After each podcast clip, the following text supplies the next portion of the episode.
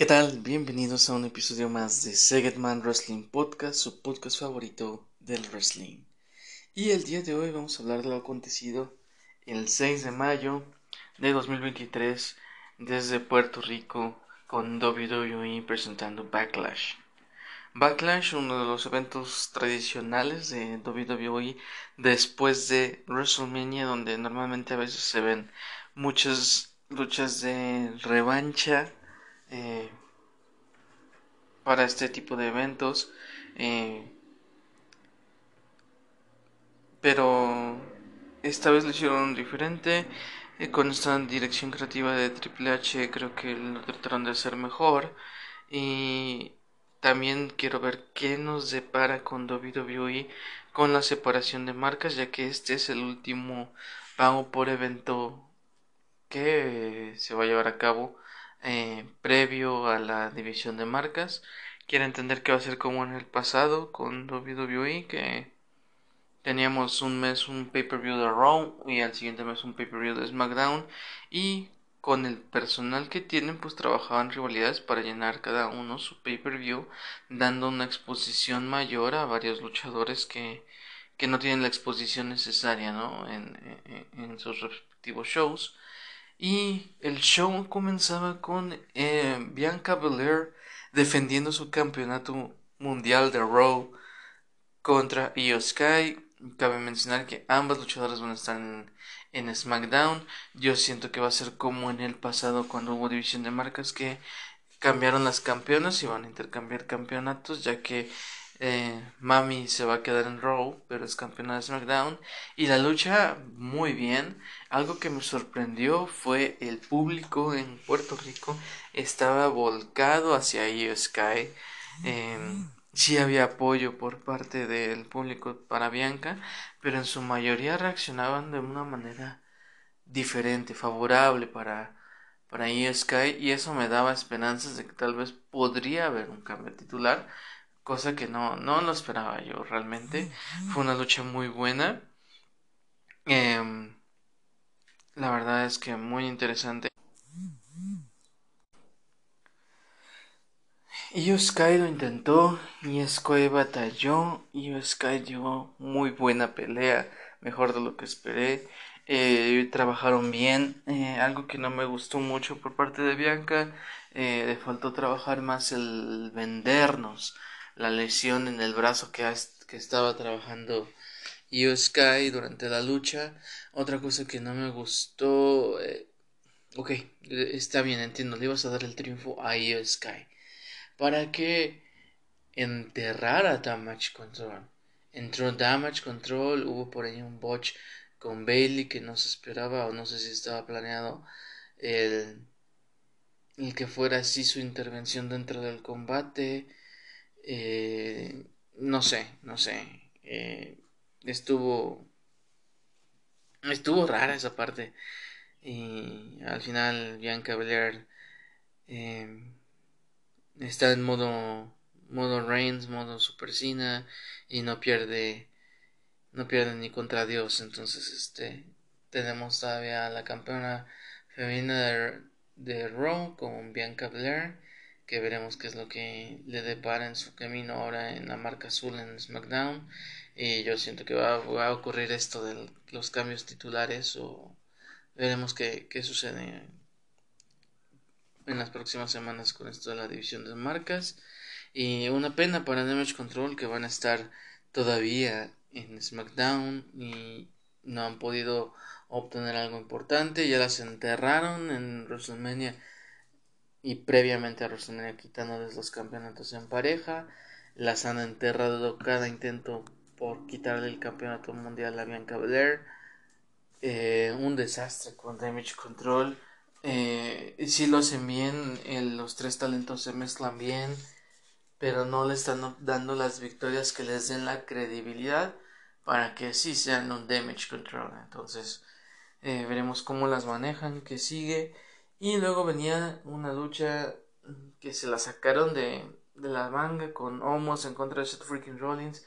Un resultado súper predecible porque vas a coronar un nuevo campeón mundial para el 27 de mayo en Night of Champions en Arabia. con esto en la división de marcas y es entendible este nuevo campeonato y nuevos retos. Yo sí pondría a Seth Freaking Rollins, que ha sido la, el, que, el que realmente semana a semana carga con la empresa, semana a semana te da combatazos, te da buenos segmentos cuando tiene que darlos y no te da combates. La verdad es quien merece el campeonato y ayer fue una muestra de ello, muy bien escrita, muy bien dirigida esta lucha en contra de Homos.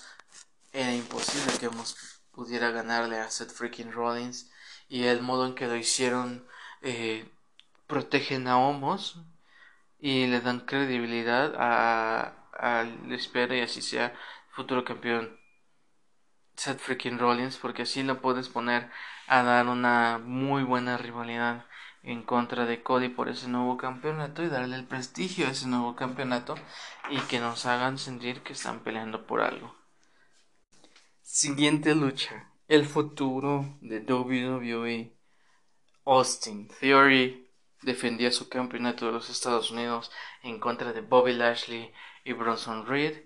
Em, bien la recepción de Bobby, bien la recepción de Austin Theory, muy chafa para Bronson Reed, pero lo entiendo, no le han dado exposición suficiente más que en las semanas previas eh, en esa búsqueda por el campeonato de Estados Unidos y esta triple amenaza eh, ya que Bobby Lashley después de que perdió el campeonato de Estados Unidos en contra de Theory lo había tratado de buscar, se había involucrado en otras rivalidades y era su oportunidad de obtener ese título de vuelta y Bronson Reed quiere hacerse un nombre, quiere intentar algo y por qué no ir sobre un título midcard primero antes de volverte una estrella importante.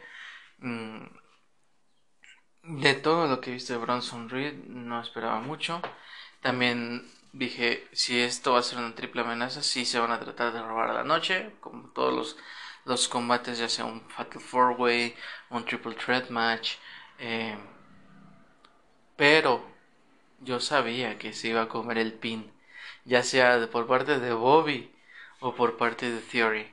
Tú quieres alargar esta rivalidad y al que no le afecta y no le ayuda tampoco el perder y el comerse el pin esa Bronson Reed.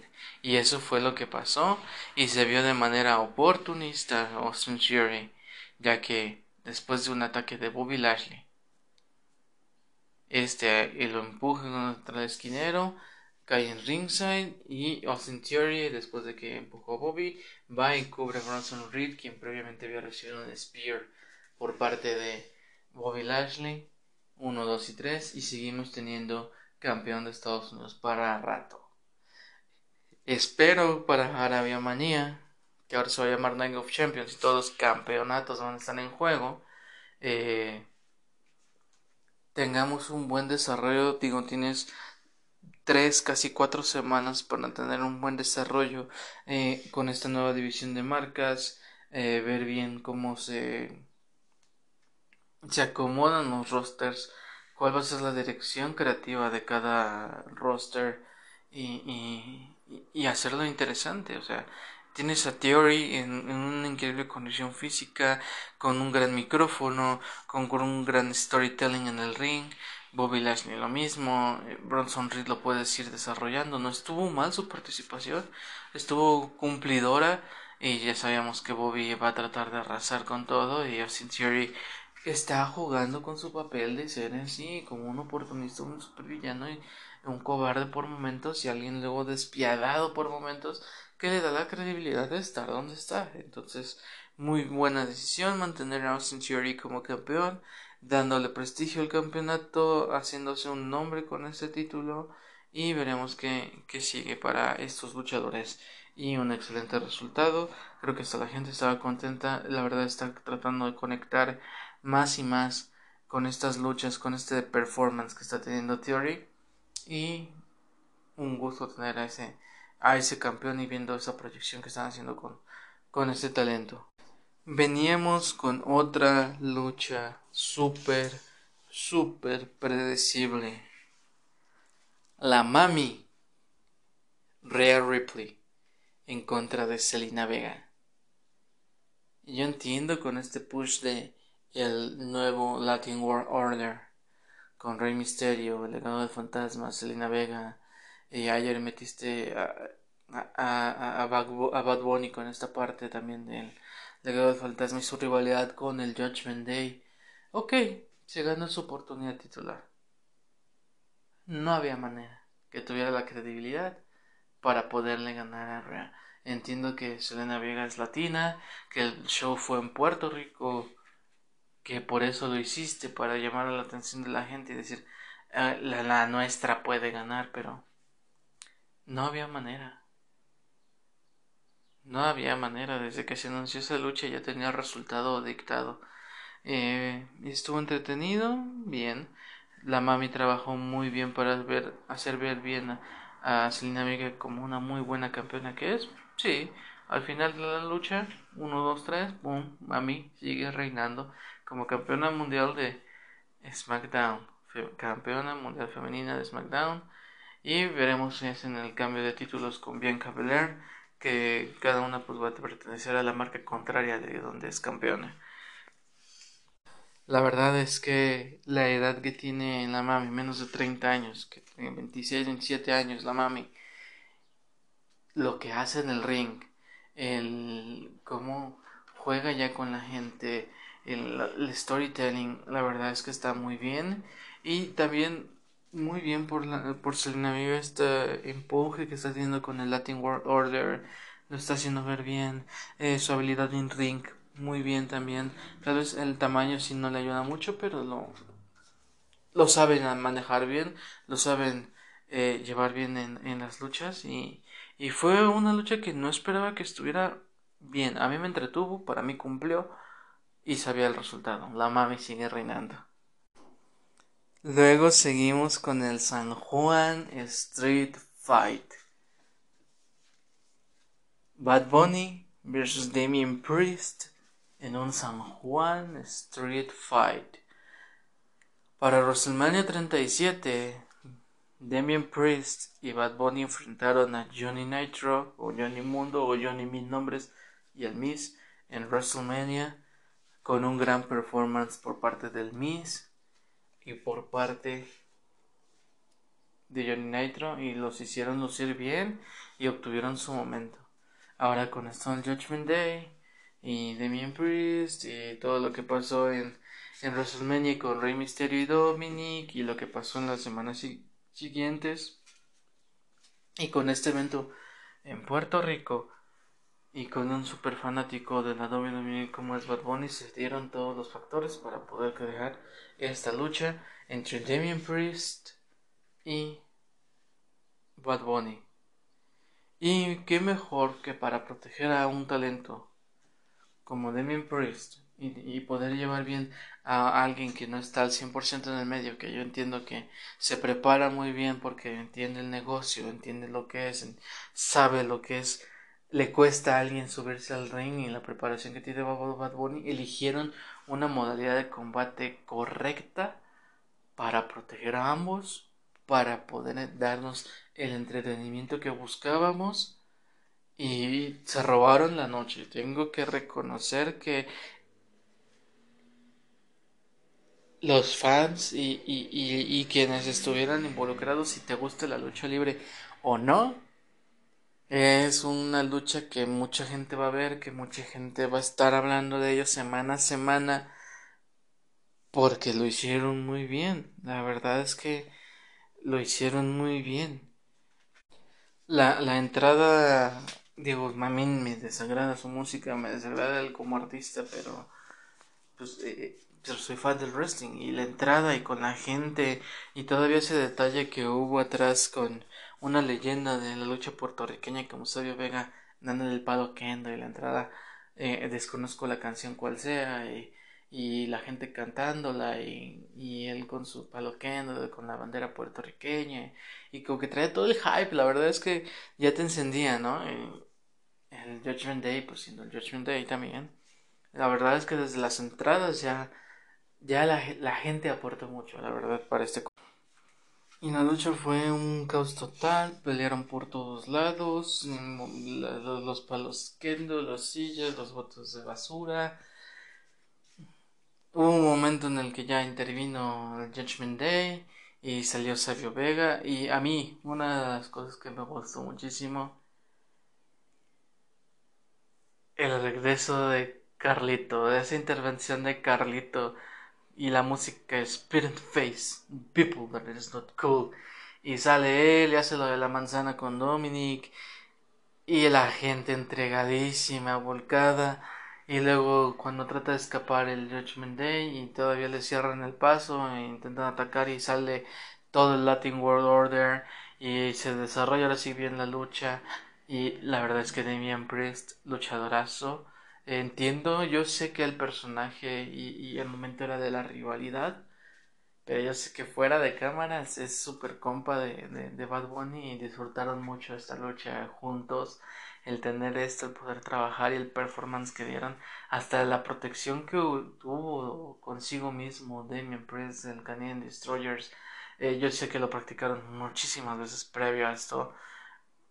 Eh, se vio bien, gana Bad Bunny, gana todo el Latin World Order y fue la decisión correcta el momento correcto, todos sabíamos también que, que, esto iba a pasar, pero el performance se volaron la, la barda y se robaron la noche y, tienen que ver este, este combate, la verdad, a pesar de que yo no soy partidario fanático del conejo malo.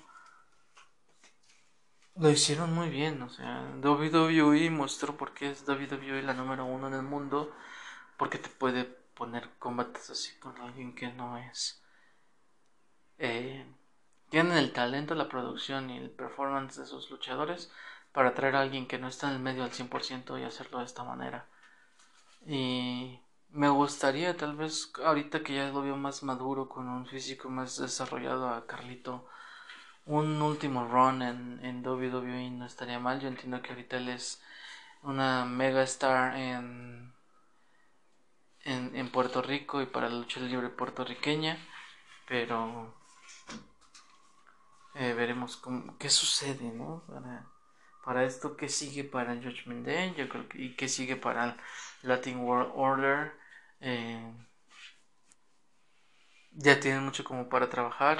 Ahorita voy a ver un, como un momento de enfriamiento de la situación con estos luchadores y veremos qué, qué sigue para ellos.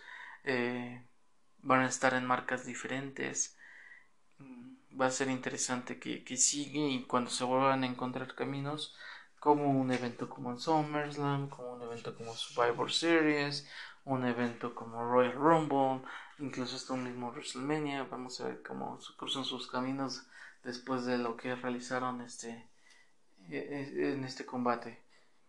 Se voló la barra de WWE, lo hicieron muy bien y yo creo que como fans esperábamos menos y nos dieron más. Tarea muy difícil para el siguiente combate después de lo que acabamos de presenciar. Kevin Owens, Sami Zayn y el original Bro Matt Riddle en contra del Bloodline Jimmy Uso y Solo Sikoa.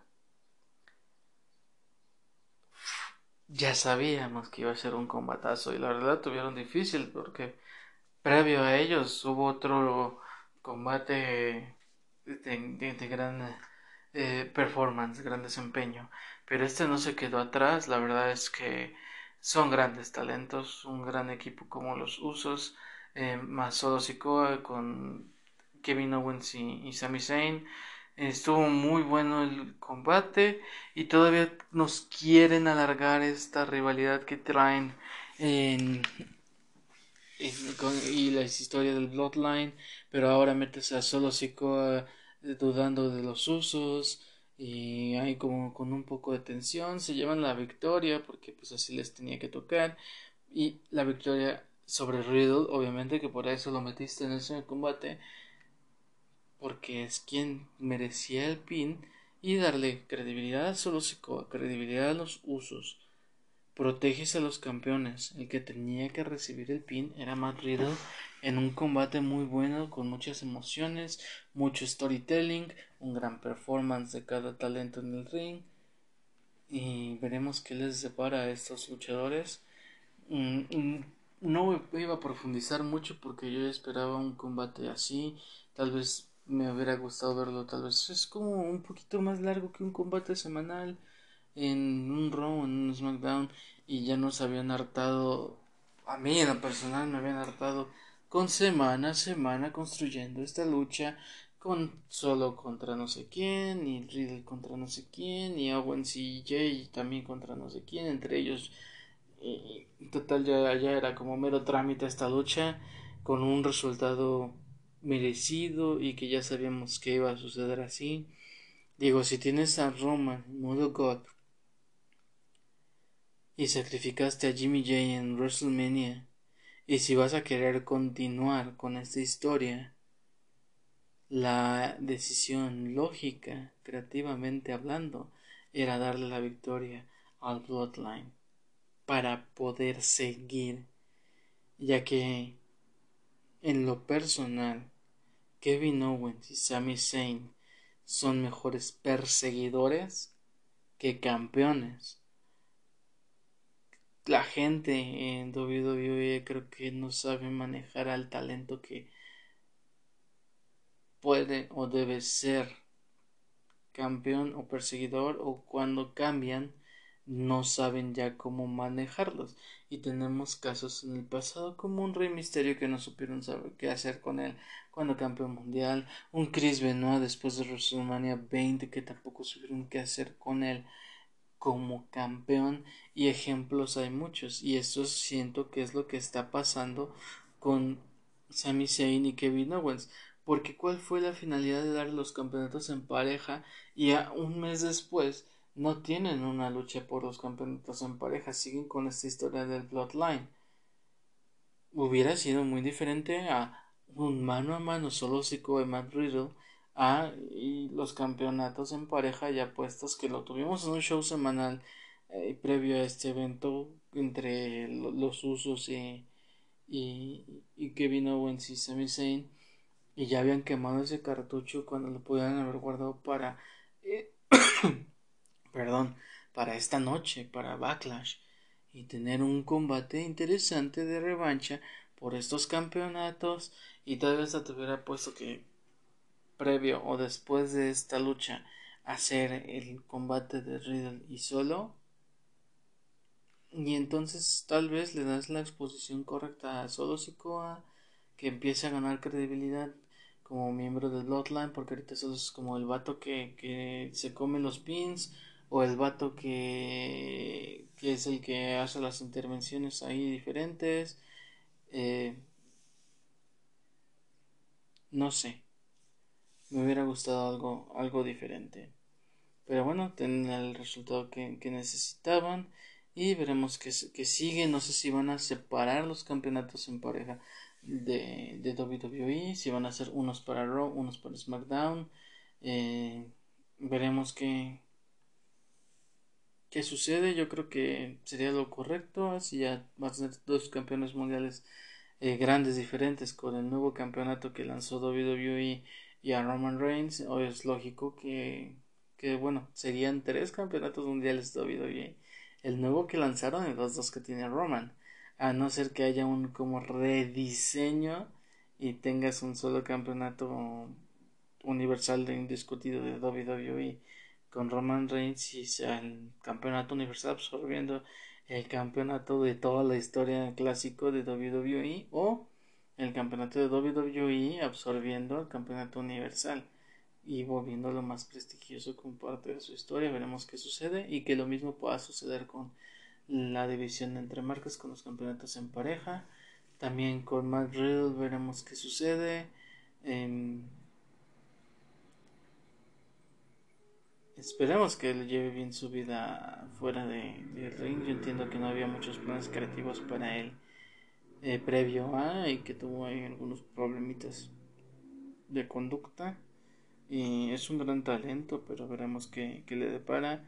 Eh, yo creo que es alguien que puede ir por un título midcard y ya que van a estar en Raw, ¿por qué no ir con, con Gunther?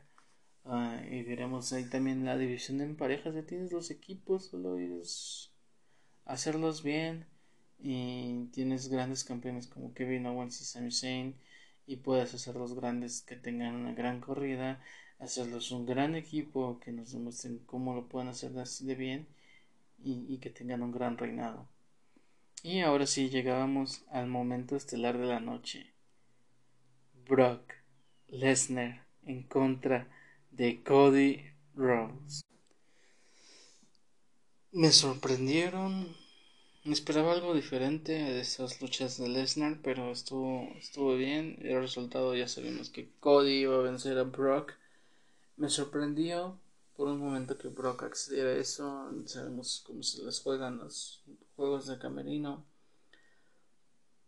Pero estás construyendo el camino de Cody Rhodes de nuevo después de el cómo yo esperaba que ganara en WrestleMania 39 igual que muchos y ahora lo estás construyendo desde ceros porque todo lo al lunes siguiente de WrestleMania 39 lo masacras con con Brock Lesnar masacrándolo, humillándolo y tuvieron esta buena lucha muy física y Cody se vio muy bien como es alguien increíble que pueda pelear así cuerpo a cuerpo contra alguien como Brock Lesnar sobrevivió un F5 cuando le aplicaron el F5 yo dije ahí se acabó y cuando se, se quita eso dije wow y vino la Kimura y y el roll up y el paquetito, buscar el conteo de tres y lo obtiene con un Brock Lesnar sangrando por ese golpe en el esquinero, que le quitaron el protector y,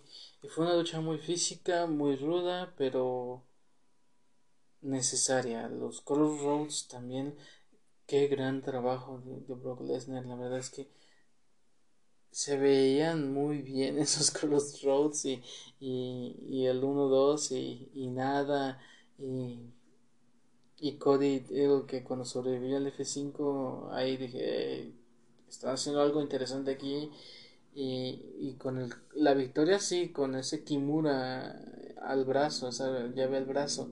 Y Cody poniendo espaldas planas a Lesnar para el 1, 2 y 3, protegiéndolo y ganando credibilidad. Protegieron a Brock Lesnar de que, bueno, por un descuido o el momento pierde por ese conteo de 3 y a un Cody Rhodes que ya hizo algo que ya le da credibilidad. Venció a Brock Lesnar. Entonces en Raw tienes a Drew McIntyre, a Seth Rollins y Cody Rhodes con la misma condición. Los tres le han ganado en su momento a la bestia encarnada, Brock Lesnar. Alguien que es como, si quieres ser campeón, tienes que pasar por Lesnar se está volviendo como requisito, ¿no? Porque ya Roman le ha ganado a Lesnar en más de una ocasión. Entonces veremos qué sucede para para la siguiente noche de WWE que es Night of Champions. Cerraron con, con Cody Rhodes haciéndolo bien después de su entrada, después de un gran combate, eh, dándole la credibilidad que necesitaba, la victoria que necesitaba para poderse empezar a, reponer después de la derrota en WrestleMania 39. Eh, Se vienen buenas cosas.